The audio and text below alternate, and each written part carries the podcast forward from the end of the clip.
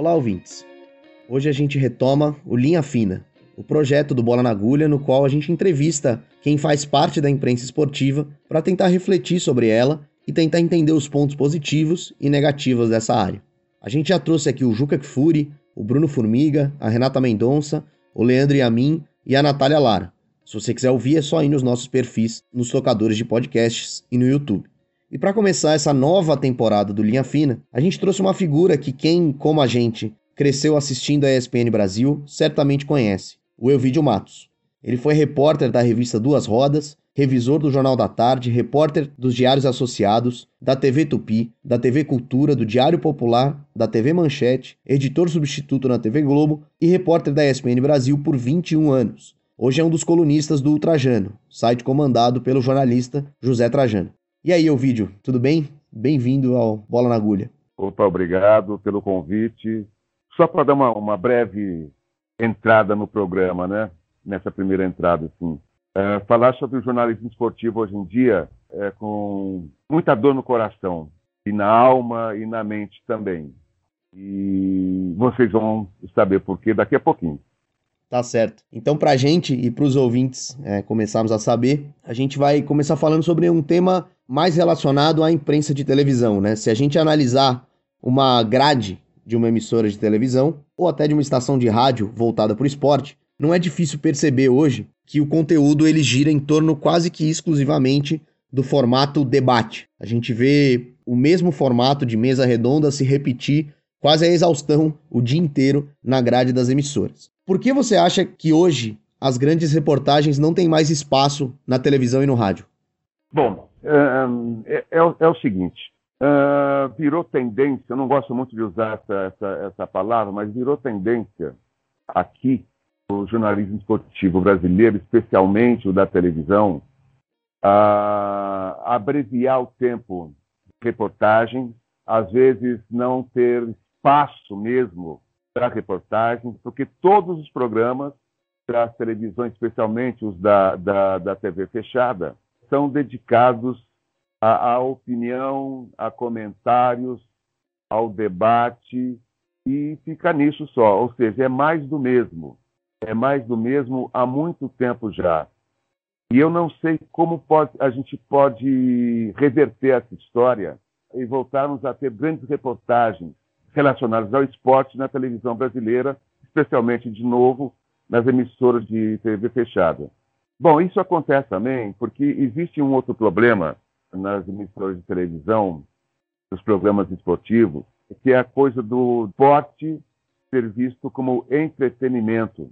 Vocês sabem que começou isso na Rede Globo, quando houve a mudança lá de quem apresentava o Globo Esporte, quem dirigia o Globo Esporte, tudo isso, né? E aí se criou um fenômeno chamado hibridismo, que é a relação entre jornalismo e entretenimento. Isso nunca deu certo porque eu acho o seguinte: é, quando você fala de futebol, vocês podem notar isso com qualquer apresentador, seja ele do esporte ou não, quando começa a falar do, do futebol, já começa a falar com um sorriso no rosto como se tudo fosse alegria no futebol, como tudo fosse uma coisa muito suave, né, a ser tratado com, com um certo maneirismo e puxando mais para o lado do entretenimento. Né? Isso está matando a reportagem eh, na televisão.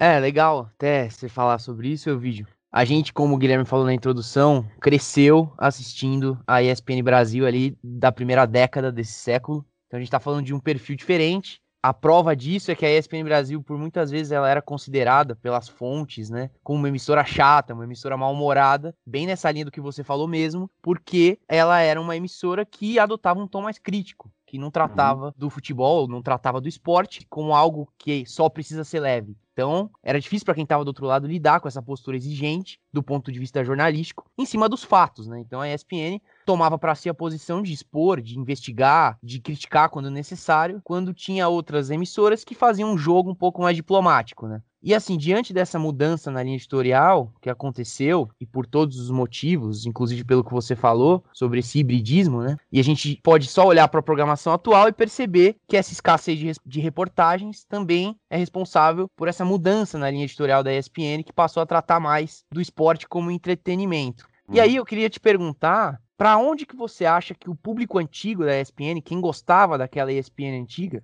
para onde que esse público foi, né? Ou para onde ele deveria ir? É, você acha que existe alguém ou algum veículo que hoje em dia consiga fazer o que a ESPN fazia no passado? Olha, Álvaro, boa pergunta essa, viu? Não, não sei para onde eles foram, ou se foram para algum lugar, mas não existe mais uma, uma, uma emissora de televisão dedicada ao esporte e está fazendo o que a ESPN Brasil fazia nos tempos mais felizes da ESPN, né? Para quem trabalhou lá e para quem assistia a ESPN. Eu não, eu não sei, eu não sei para onde esses caras foram e, e... mas eu sinto muito o, o que acontece, né? Porque é, é, a, a ESPN de, de, atual, a de hoje, não é evidentemente mais a ESPN que eu trabalhei. Que são, são filosofias, visões de vida e de mundo muito diferentes entre uma e outra.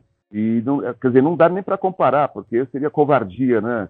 Acredito eu, ou tenho certeza que aquela ESPN era, era o que havia de melhor, vamos dizer assim, no telejornalismo esportivo porque uhum. era, era, era, era uma, uma emissora que tinha eventos para passar, tinha, tinha campeonato daqui, campeonato de lá, tudo, e, e, e, outros esportes também, não só o futebol, passava handball, passava o basquete, torneios de tênis também chegou a passar, golfe, mas era essencialmente uma emissora de reportagem, ou seja, de valorização da profissão de repórter, do cinegrafista, de toda uma equipe que trabalhava em prol disso, né, de fazer uma boa reportagem.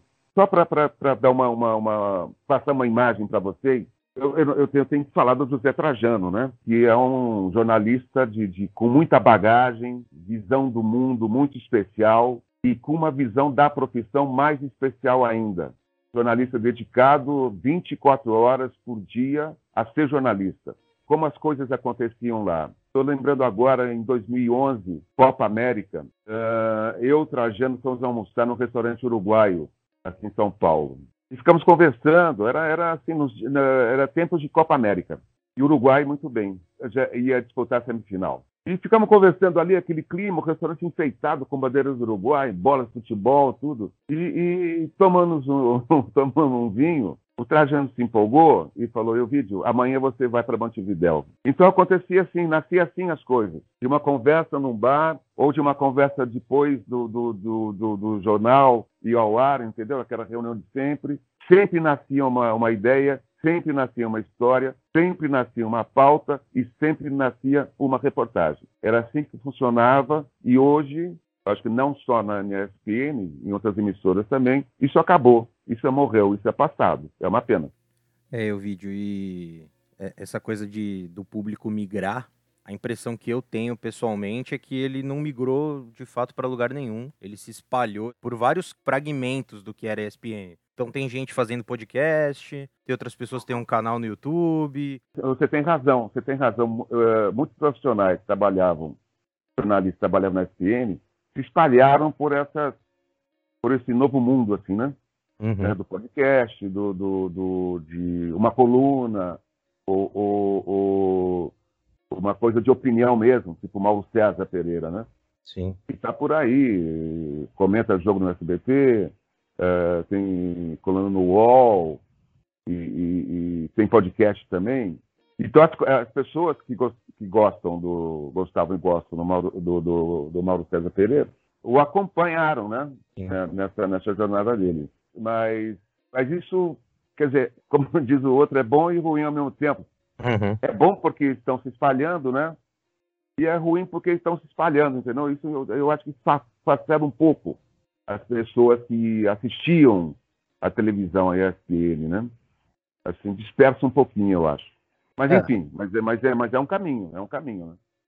E eu vídeo falando especificamente sobre a sua saída da ESPN, como que foi esse processo, né? Porque teve toda essa mudança editorial, mudança no comando do jornalismo da, da emissora. Chegaram a te oferecer uma vaga nesses programas infinitos de debate? Fizeram alguma proposta para você e você não aceitou? Ou simplesmente chegaram e falaram, olha, não dá mais, não se encaixa mais? Não, não, não, não, não, não teve, não teve proposta nenhuma proposta nenhuma. O curioso e, e o que me machuca um pouco a respeito da minha demissão lá, não é mágoa que eu estou falando, não tenho mágoa nenhuma. Eu agradeço muito os anos que eu passei lá. Mas eu e o Marcelo Gomes, que é um repórter, talvez o único, ele e o, o Mendel também e o Rafael Valente, e insistem em continuar com essa história de, de, de ser repórter, sabe? Eles, eles, eles uh, até sofrem muito lá nessa, nessa ESPN de hoje para uh, eh, brigar por espaço para poder botar a reportagem que eles fazem no, no ar. Mas continuam batalhando, continuam batalhando e, e, e, valorizando a profissão de repórter. Eu e ele, o Marcelo Gomes, eh, a gente resolveu fazer, ali no meio de 2017, eh, um documentário dividido em duas partes eh, sobre a, a tragédia da Chapecoense e que foi ao ar uh, nos dias 28 e 29 de novembro de mil, 2017, quando completava um ano da tragédia, né? Pois bem, a, a, a gente teve toda a liberdade para fazer, sabe? A gente viajou, foi para Chapecó várias vezes, eu fui para Curitiba entrevistar gente, fui para Porto Alegre entrevistar gente, fui para o Rio entrevistar gente, Marcelo também foi para o interior do estado, foi para Chapecó, enfim, tivemos toda a liberdade para fazer o que a gente queria fazer, o que a gente eh, tinha pensado em fazer. Mas isso que o primeiro episódio foi no dia 28 de novembro, à noite, uh, e assim, ninguém da diretoria, da, da, assim, da redação falou nada. No dia 29, que ia ao ar, uh, iria ao ar o segundo e último episódio, eu estou aqui em casa, aí o Marcelo Gomes me liga perguntando se eu iria lá para a redação. Falei, ah, eu vou daqui a pouco, tudo. Ele falou, não, mas vem já para a gente conversar. Eu já senti alguma coisa, sabe? Cheguei na redação, já estava um clima meio estranho ali, de, meio fúnebre. Falei, ué. Aí o Pirral veio conversar comigo, me chamou para conversar, tudo, e explicou o que estava acontecendo, que o Palomino queria falar comigo. Eu falei pro, pro Pirral, Pirral, estou sendo demitido, é? Ele ficou meio assim, uh, meio constrangido mesmo. E fui falar com, com o Palomino e, e, e, e antes do Palomino falar qualquer coisa, eu falei para ele, Palomino, está me demitindo porque os americanos pediram uma demissão, não só eu, mas de mais gente daqui, e porque é por causa do meu salário, tempo de casa, que, o que, o que é, significa encargos trabalhistas para os patrões, tudo. Ele falou isso. Eu falei, tem alguma coisa a mais? Vamos lá, então tá, obrigado. E o, e o curioso é que em nenhum momento Palomino, ou quem estava lá nessa, nessa sala, falou para mim que, poxa, uh, hoje à noite tá sendo, vai ao ar o último episódio, né, pena, e o, e o ficou legal. Nada, nada, nada, nenhuma referência a isso. Nenhuma referência a isso. Então isso machuca um pouco, né? O, mas o meu grande reconhecimento uh, no dia da, da minha demissão é que é, eu saí de lá aplaudido por toda a redação e todos em pé me aplaudindo. Isso para mim já valeu todos os 21 anos que eu trabalhei lá. E só um adendo ainda sobre esse assunto, o senso comum que a gente escuta tanto de gente que trabalhou na ESPN quanto de gente que acompanhava, enfim, é que saiu Trajano, a coisa degringolou no ponto de vista da, da, da, linha editorial, de como eram os programas. Isso se confirma, de fato? É, é um senso comum que é verdadeiro? Ou as pessoas exageram? A gente acha que é isso aí mesmo. não, exatamente. Vocês, vocês não acham, têm certeza. Como eu tenho certeza que foi isso mesmo. Porque, pelo seguinte, porque desde o começo o Trajano foi um grande resistente, um grande batalhador, um grande guerreiro no sentido de, de evitar qualquer tipo de influência ou de manipulação uh, lá da ESPN americana, da matriz. E por isso ele, ele, ele passou esses anos todos lá como, como, como, como diretor de jornalismo da ESPN, uh, brigando muito com a parte comercial da ESPN. E queria, de toda forma, botar algumas coisas, influenciar na programação da, da, da, da emissora, com produtos terceirizados, com conteúdos de outros, ou botar mesmo conteúdo americano. De... Tanto é que depois ficou duas emissoras, na né? ESPN Brasil e a ESPN, mesmo que essa passava aqueles esportes norte-americanos todos, né? E já com narração feita aqui mesmo. E, e isso foi criando um clima de tensão, sabe? Uh, entre o Trajano e a, e a, digamos, a direção lá fora e, e, e, aqui dentro também. Mas ele resistiu e nós resistimos juntos. E fomos assim até o final, até o final.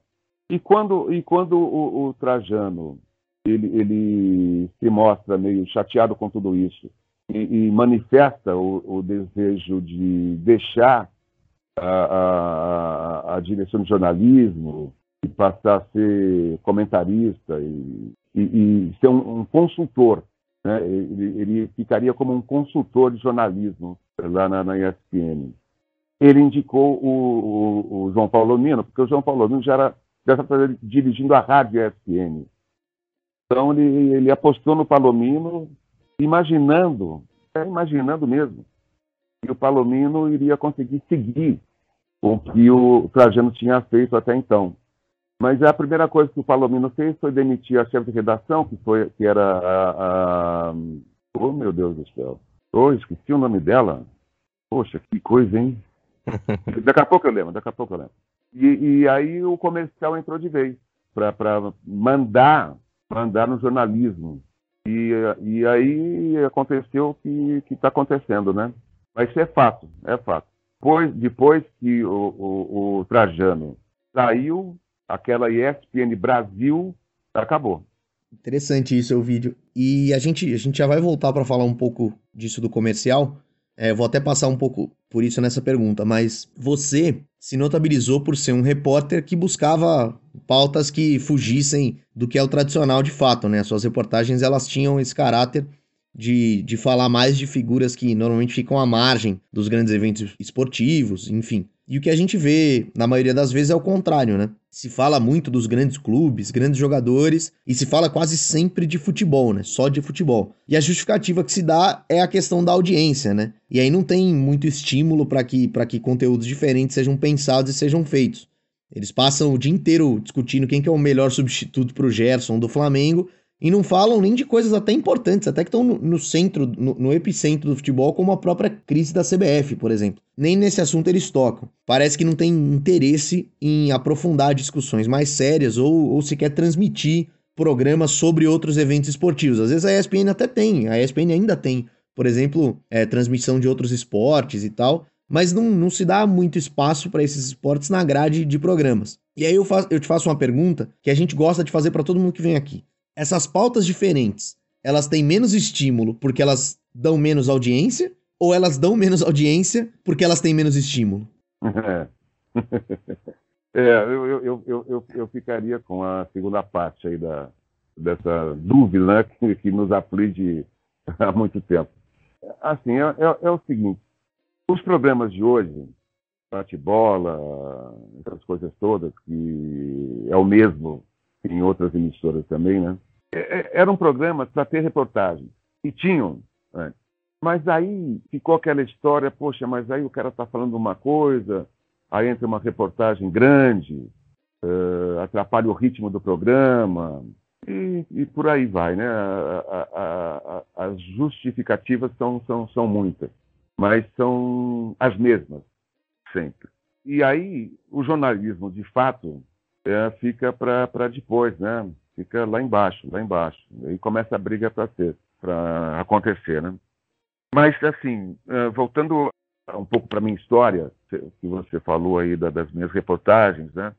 Eu, eu, eu sempre falo, eu sempre falo para os repórteres mais novos, sempre falei, que você vai cobrir um jogo de futebol, você precisa prestar atenção em tudo, em tudo, não só no jogo jogado. Porque talvez o, o pipoqueiro lá da, que está lá na arquibancada seja um personagem melhor do que qualquer jogador que esteja em campo, entendeu?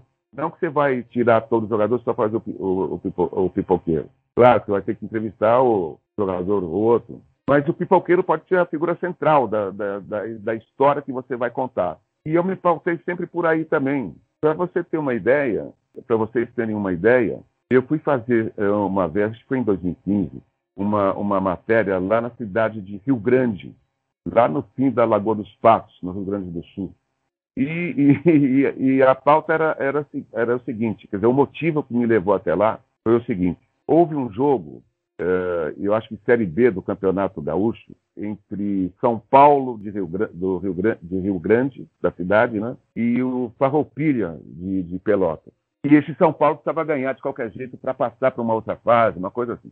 O, jo o jogo estava 1 a 0 para o Farroupilha. O jogo foi lá no, no estádio do, de Rio Grande. 1 a 0 para o Farroupilha, até que, até que entra um cachorro. Um atacante do São Paulo pega o cachorro para tirar de campo e o cachorro dá uma mordida no jogador. Aí aconteceu o seguinte: eu, eu não sei se, se a mordida, uh, em vez de envenenar, sei lá, machucar o jogador, uh, uh, injetou no, no, jogador um espírito guerreiro mesmo. E ele fez o gol da vitória de 2 a 1 um do Rio Grande. E aí ele, numa entrevista que ele deu ali na beira do campo, ele falou, pô, se não fosse essa mordida, não teria feito gol. E ficou um pouco essa, é, esse tipo de, de, de, de, de lenda, assim, né? E eu fui atrás dessa história. Fui lá para Rio Grande, entrevistei o, o, o, o atacante, entrevistei os jogadores, o técnico do time, torcedores, o, o, o cara que narrou o jogo pelo rádio, tudo. E fomos, eu e equipe, o Preá, cinegrafista, e o jogador, andamos pelas ruas lá de Rio Grande, que é uma cidade pequena, em busca do cachorro, porque ele queria adotar o cachorro de qualquer jeito. E ficou uma matéria muito legal, muito saborosa de ver, de assistir, e importante de assistir, porque deu um retrato, assim, né, do que é o, um pouco do futebol pelo país, né? E, e as suas superstições, né? a sua fé também, né? Então eu conseguia fazer essas coisas porque eu cavocava, sabe? Eu, eu ia atrás. Um outro exemplo foi uh, o último jogo de futebol no Brasil no ano de 2014, ano da Copa do Mundo. Foi a final do Campeonato Amador do Estado de São Paulo, lá numa cidade chamada Ponta Linda, entre o Ponta Lindense versus o Ferroviário uh, de Bragança Paulista, que era o atual, era o então campeão amador do estado de São Paulo. Aí eu contei a história da cidade de Pontalina, que fica lá na ponta de São Paulo, para lá de Jales, perto da, da, da, divisa com Mato Grosso, Minas Gerais, então, essas coisas todas. E passei lá três dias fazendo a matéria. E, e fiz, e ficou muito legal a matéria. Ficou. Eu acho importante a gente mostrar essas coisas, sabe? Às vezes não dá mais só para falar, quer dizer, não dá mais pra só para falar de Neymar e de, de agora do, do, da base de São Paulo, do, do, do Hernan Crespo, do Abel Ferreira, Rogério Ceni no Flamengo, né? Futebol é, existe, é, é, como, como, como o Trajano falava, tem o futebol e os futebóis. Eu prefiro os futebóis. É Jales aí que você citou, que é a cidade da família do meu pai. Então conheço muito ah, é? ali aquela região, mas acho que é a primeira vez que eu vejo alguém citar Jales em, em, alguma entrevista. Mas é, o, o vídeo, como a gente falou no começo, na, na, introdução, você já trabalhou em muitas editorias, né? Não só no esporte. E também, como a gente já falou, o jornalismo esportivo de televisão virou essa pasmaceira que a gente vê hoje na, na grade de todos os dias. Mas mais que isso, a gente está pensando em, em canais, em veículos que não só estão com esse formato enlatado, mas que muitas vezes têm acordos comerciais com as entidades que eles cobrem, como por exemplo a CBF ou as ligas de futebol, como era o caso da Premier League na ESPN. Você acha que existe um equilíbrio entre a cobertura jornalística e a promoção do produto em si, desses produtos, desses campeonatos? E aí, só emendando uma rápida, falando sobre jornalismo investi investigativo no esporte. Alguém ainda faz isso na televisão? Essa última, a última pergunta eu te respondo citando dois nomes. Marcelo Gomes, da ESPN, e Gabriela Moreira, eh, que foi da ESPN, trabalha hoje na, na, na Sport TV, na Globo. Eu acho que essas duas figuras. E tem também ainda o Lúcio, é, que trabalhou muito tempo na, no, no, Globo, trabalhou muito tempo na, na ESPN, uhum. trabalhou muito tempo na Sport TV também. Ele tem agora uma agência de notícias chamada Spotlight, uhum. e que desvenda muita escolhemação que é feita é, em nome do esporte por aí. Não só no futebol, mas esporte com o E maiúsculo, Sim. em todas as modalidades.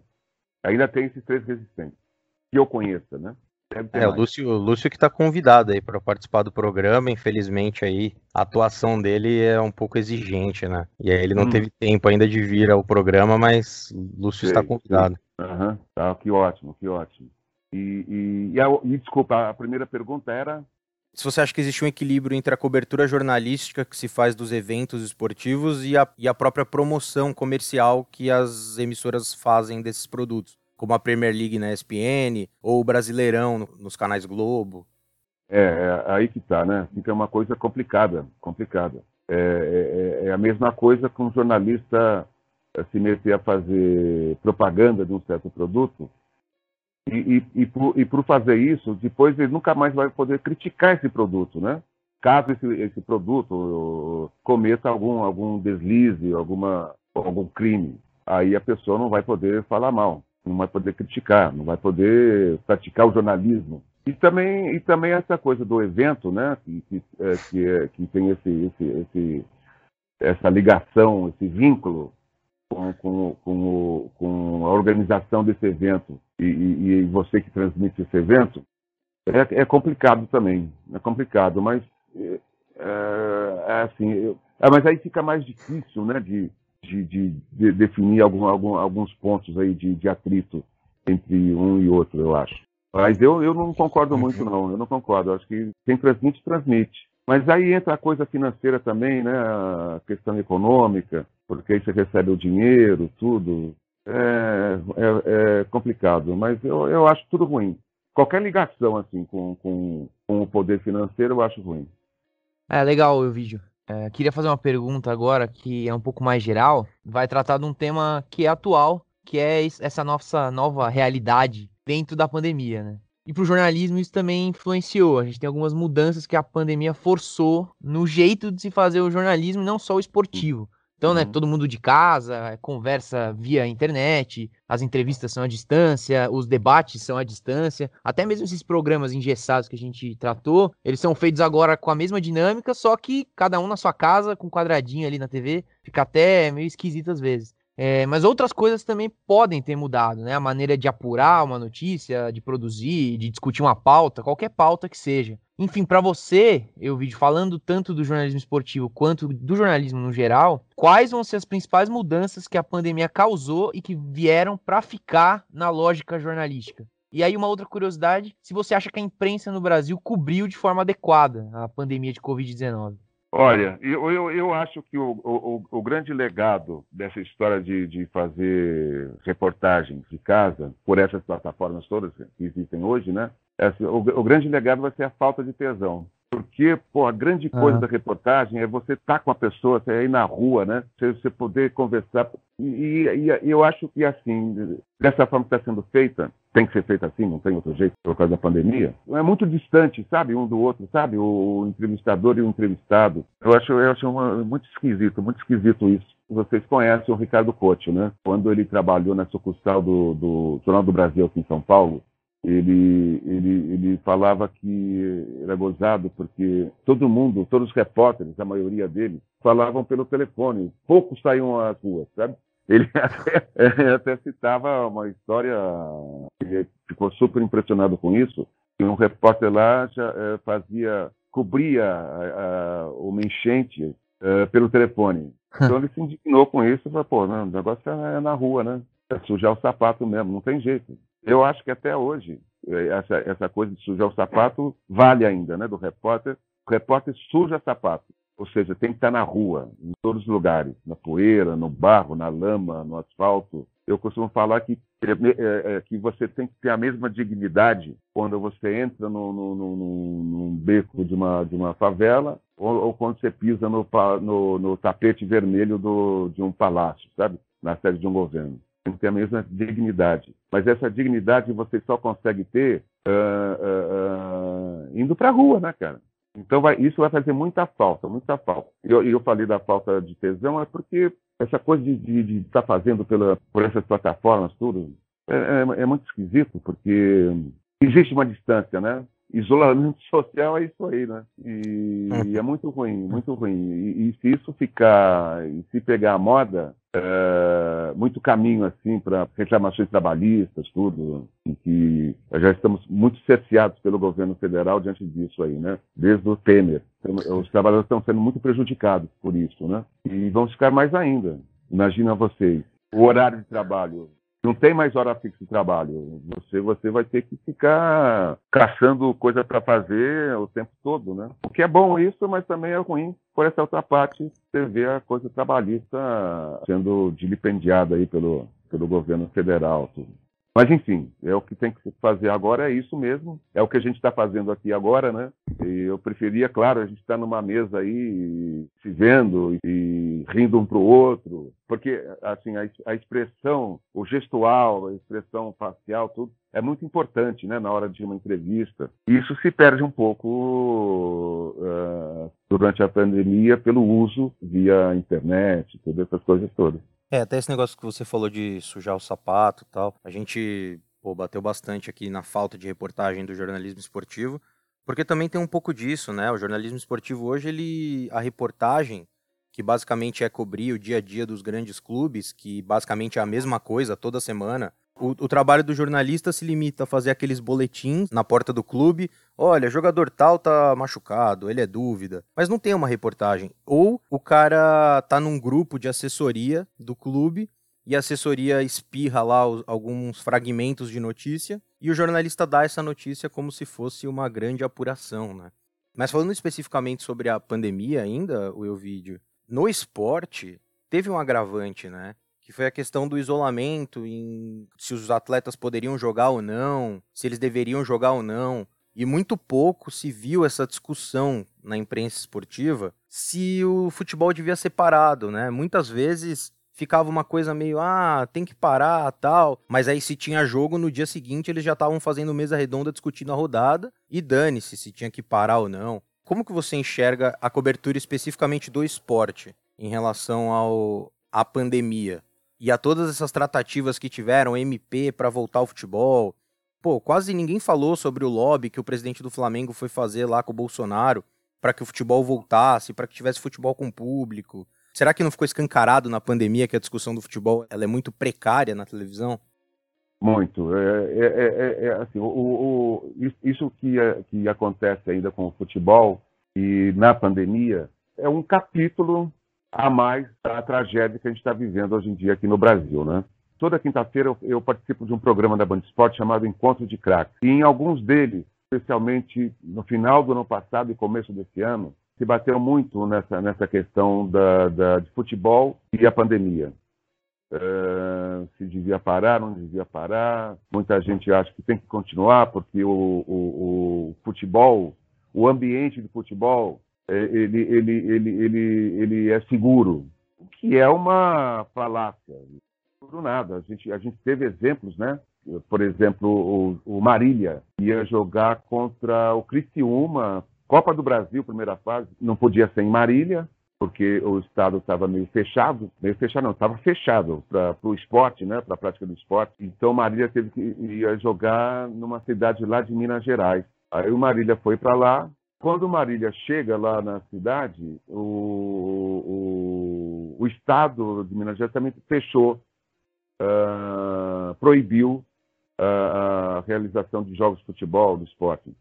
Aí, não contente, a, a, a CBF resolve, então, levar o jogo para uma cidade lá no Espírito Santo.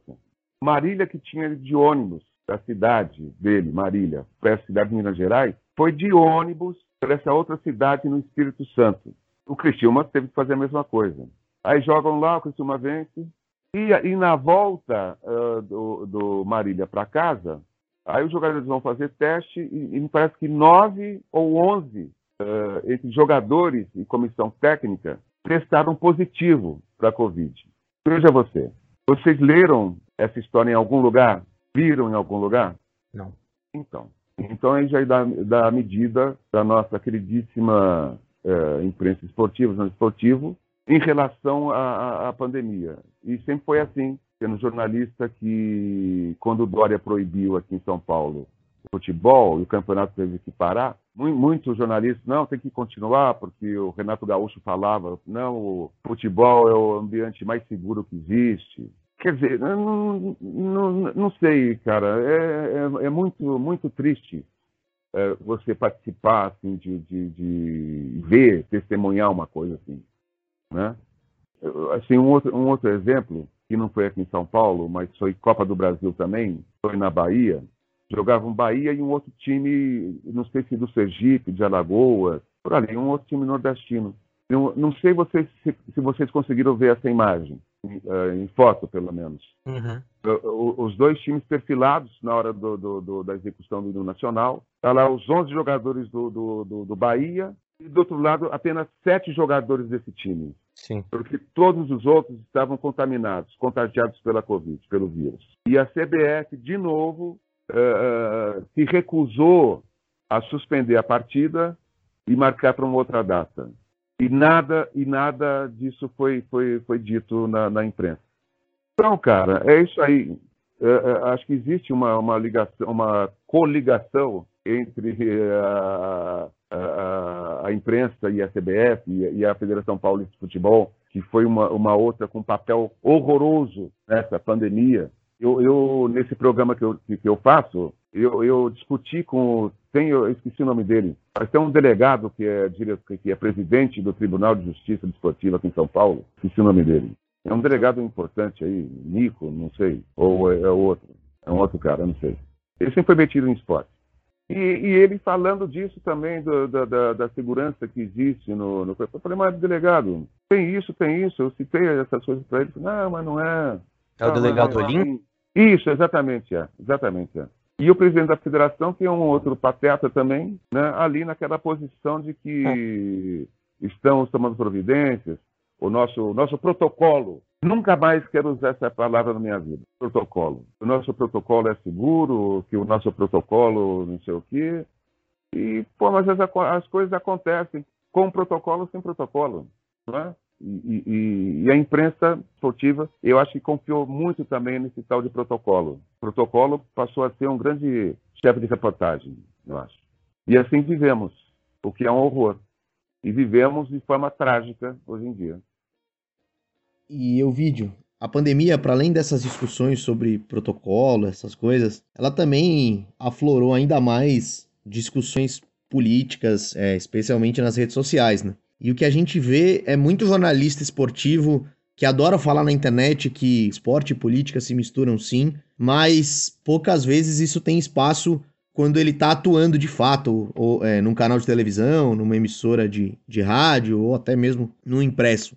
Essa mistura de fato entre futebol e política, ela tem pouco espaço e, e muitas vezes parece que o, o próprio jornalista é, usa isso nas redes sociais, até como uma forma de. como uma forma de se posicionar, mas também como uma forma, às vezes, de, de ganhar clique mesmo. Então, faz um tweet extremamente incisivo, falando que futebol e política se misturam, que não sei o que, não sei o que lá. Mas muitas vezes não tem iniciativa de, de ter de fato uma atuação, uma atuação enquanto jornalista que justifique esse tipo de posição. De certa forma, isso gera uma, uma, uma simpatia de parte das pessoas, esse, esse tipo de posicionamento, mas também gera uma rejeição, pelos motivos políticos também, mas pela própria, pela própria retórica mesmo e pela própria, pela própria forma de se posicionar.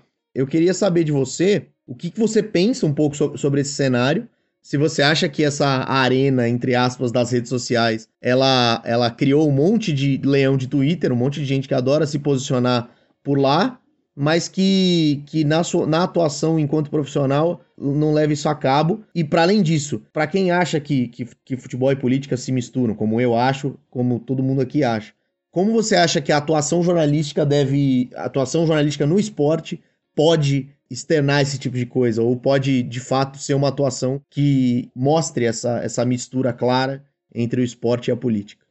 É, é, é, é o seguinte: para mim, a política, a política está em tudo em, em, em, todos os momentos da, da, das nossas vidas. O ato de você ir a, a, uma feira e comprar um cacho de banana é, é, é, é uma atitude política, porque você, você, você além de estar comprando um alimento, você está participando de um, de um evento onde quem está do lado de lá da banca está no seu trabalho, está honrando a sua profissão de feirante e ganhando o seu dinheiro para o sustento. Então, é, essa, é, é, não é nem uma, não é troca, né? mas é essa, esse ato de você comprar alguma coisa desse cara que está vendendo é uma atitude política. Isso é política.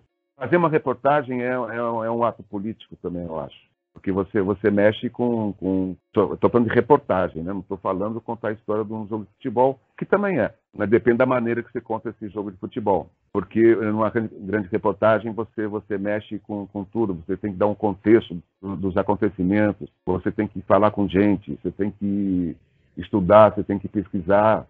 É, então é, é um ato político também. É, não estou falando de ideologia por enquanto. Mas, mas o, o, essa profusão de gente que, que se mete a dar opinião sobre tudo, sobre o que é o amor, o Raul Seixas, e outras coisas mais, tem gente que está certa, tem gente que não está certa, porque é, é, é, bom, é legal você ouvir a, a, opinião dos outros, né? Mas, pô, depende da opinião também, né? Quando você vê que é uma opinião furada e que não, e que não corresponde à prática de vida do autor dessa opinião, Aí você deixa para lá, né, cara? Você deixa para lá, você manda passear, embora, tudo, porque não, não, você não vai dar crédito a esse tipo de gente, né? Mas isso eu sei que isso causa uma grande confusão em todos nós. Mas, é, assim, voltando à coisa da, da, do, do, esporte e política, isso tem que existir, existe, sempre existe, sempre existirá, sempre existiu e sempre existirá essa, é, essa, essa mistura, cara. Porque é uma coisa indissociável uma da outra como, como não dá para separar a política da vida da gente. E essa gente que, que é metida da opinião, ela precisa ter opinião para ser omitida, entendeu? Eles têm opinião com argumentos, não, não dá, não dá. Parar de mentir também, né? Acho que é isso. Mas é, você acha que, que na televisão, nos debates de televisão, por exemplo, os jornalistas que dão opiniões é, nas redes sociais, eles têm menos espaço para isso? Você acha que é, esses múltiplos debates e esse formato de mesa redonda, de certa forma, ele impede que essas opiniões sejam dadas, ou ele pelo menos cerceia essas opiniões, ou não? Então, é, é, numa mesa redonda, em uma emissora de televisão, nem sempre a pessoa, o jornalista que está lá na mesa, ele, ele emite uma, uma opinião política porque ele pode ser responsabilizado pela diretoria por isso. Então, ele, ele se tranca um pouco nesse aspecto e ficam discutindo apenas sobre futebol.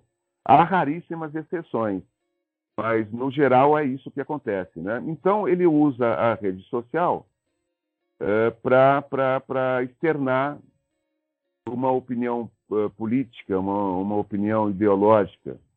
E mesmo assim, ainda assim, ele é culpabilizado por alguma coisa. Ou um debilóide da justiça entra uh, com uma ação contra, contra ele, ou até mesmo a própria emissora faz uma crítica e, e, e pune ele. Isso acontece também com, com atletas, né? É o, é o caso da, da, da, da Carol Sobra, né? que deu um fora Bolsonaro ao vivo, e, e, a, a Confederação uh, de Vôlei uh, a puniu. Queria, queria uma pena maior ainda, mas a puniu. E essa mesma confederação, eu leio no jornal hoje, uma operação que apura é fraude tributária no Rio de Janeiro, mira sede da Confederação Brasileira de Vôlei, e Ari Graça, que é o seu presidente. Essas federações, todas estão sempre embrulhadas nessa coisa, né, de, de é, tentando esconder o que fez no passado, o que está fazendo agora, né? Enfim, isso é outra conversa. Mas, mas é, é, muito difícil isso, você, essa coisa de você externar a sua opinião política numa mesa redonda, ou, ou então mesmo até criticar um jogador, ou mesmo criticar um clube, porque eh, vai haver retaliação. Sempre haverá retaliação. É por isso que os atletas brasileiros são raros os que dão opinião política ao vivo, em público, e, e, e são milhões e milhões, centenas e centenas jogadores que não dão um palpite sequer sobre a vida brasileira, né? uh, o que é uma lástima. Então fica todo mundo encruado ali e como se vivesse num, num país paralelo. É isso que acontece. Bom, e com essa resposta do meu vídeo sobre esse tema importante, que é justamente essa mistura, essa relação entre esporte e política, que como ele disse, talvez não seja nenhuma relação, né? Uma coisa talvez não viva sem a outra.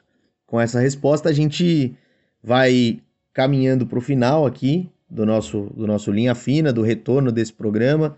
É, queria agradecer, em nome aí da, da equipe do Bola na Agulha, agradecer a presença do Elvídio, agradecer a, a, as respostas que ele nos deu. É, acho que vão ser muito úteis para a gente e para quem está nos ouvindo pensarem um pouco sobre o jornalismo esportivo. E queria pedir para o Elvídio dar o seu, seu abraço é, e falar para a gente também onde a gente pode encontrar o vídeo Matos. Assim, quem quiser saber o que o vídeo está fazendo, quem quiser ler o vídeo ou ver o vídeo, é, onde a gente pode te encontrar, se tem rede social, se não tem, enfim. Pode falar aí o que você quiser, o vídeo. Ah, olha, eu estou atualmente fazendo uh, coisas diferentes. Segunda-feira eu publico um texto num site chamado Construir e Resistir, que é uma trincheira do campo progressista não falo, não falo de futebol aí, eu falo dessa, dessa coisa da resistência mesmo, que temos que, que resistir é, para aguentar esse, esse, governo federal que está nos fazendo muito mal, a nós, ao país, à nação. De quarta-feira eu tenho uma coluna no ultrajano.com.br. Aí sim eu falo mais de esporte, mas misturo também, falo de música, histórias que eu vivi dentro do, do esporte, como jornalista, né, evidentemente. Quinta-feira, às nove da noite, tem o Encontro de Craques na Band Esporte. É um programa que tem uma hora e meia de duração. É uma conversa entre convidados, né, ex-jogadores, técnicos.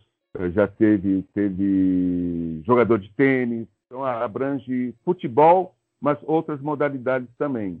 E agora, como a Bandeirantes está passando lá a Fórmula 1 e a Stock Car, a gente tem uma vez por mês o encontro de craques motor. O, o, que passou ontem foi sobre isso aí, para falar sobre, sobre Stock Car e Fórmula 1. Eu entendo um pouco disso, mas eu dou umas burdoadas. E é isso. Estou escrevendo um livro uh, sobre uma moradora de rua, que eu espero terminar agora no final de junho e, e publicar no, no segundo semestre. E redes sociais eu não sou muito, muito assim ligado nessas coisas, né? Mas eu tenho Facebook e tenho Instagram. Ó, um abraço para vocês. Obrigado pelo convite. Eu espero que tenha, tenha colaborado para fazer um, um bom episódio do, do Bola na Agulha.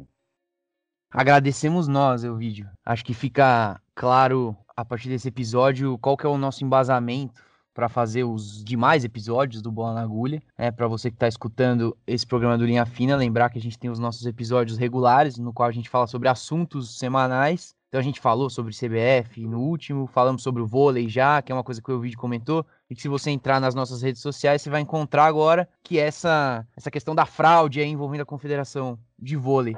Então eu deixo aqui o, o convite para todo mundo seguir as nossas redes sociais do Bola na Agulha. É tudo com a, o arroba Bola na Agulha, uma só entre o NUG no Instagram, no Twitter, no Facebook. Esse episódio também está no YouTube e nos outros tocadores de podcast, no Spotify, no Deezer, em qual você preferir. Então agradeço de novo o vídeo. É, foi um, um programa muito bom para a gente voltar a fazer o Linha Fina falar sobre essa questão não só da reportagem, mas falar de outras coisas que envolvem o esporte, não só dentro do gramado, das quatro linhas, né? Então, obrigado ao vídeo e eu passo a palavra pro Gabriel antes da gente se despedir. É isso, só um recadinho muito rápido antes de encerrar. Todo mundo sabe, né? Quem quiser contribuir na nossa campanha de financiamento coletivo, é só baixar o PicPay, procurar por Bola na Agulha lá, você vai ver os nossos planos de assinatura e você passa a contribuir mensalmente com esse projeto, que lembrando, é tocado só por nós três, apesar de haver controvérsias, mas só por nós três. E se você quiser contribuir, fazer parte do Bola na Agulha, você pode ajudar a gente na nossa campanha de financiamento coletivo no PicPay. É isso. Queria de novo reiterar o agradecimento ao Elvídio e dizer que as portas estão abertas. Se ele quiser voltar aí outro dia para a gente falar sobre qualquer outro assunto, tá convidado. Obrigado, hein, Elvídio. Obrigado a você de novo. Eu também estou prontinho aqui para ter mais essa conversa, tá bom? E um abraço para todos vocês e sigamos na luta e muita saúde para todos. É isso. Um abraço para todo mundo que ouviu a gente até aqui. Até semana que vem.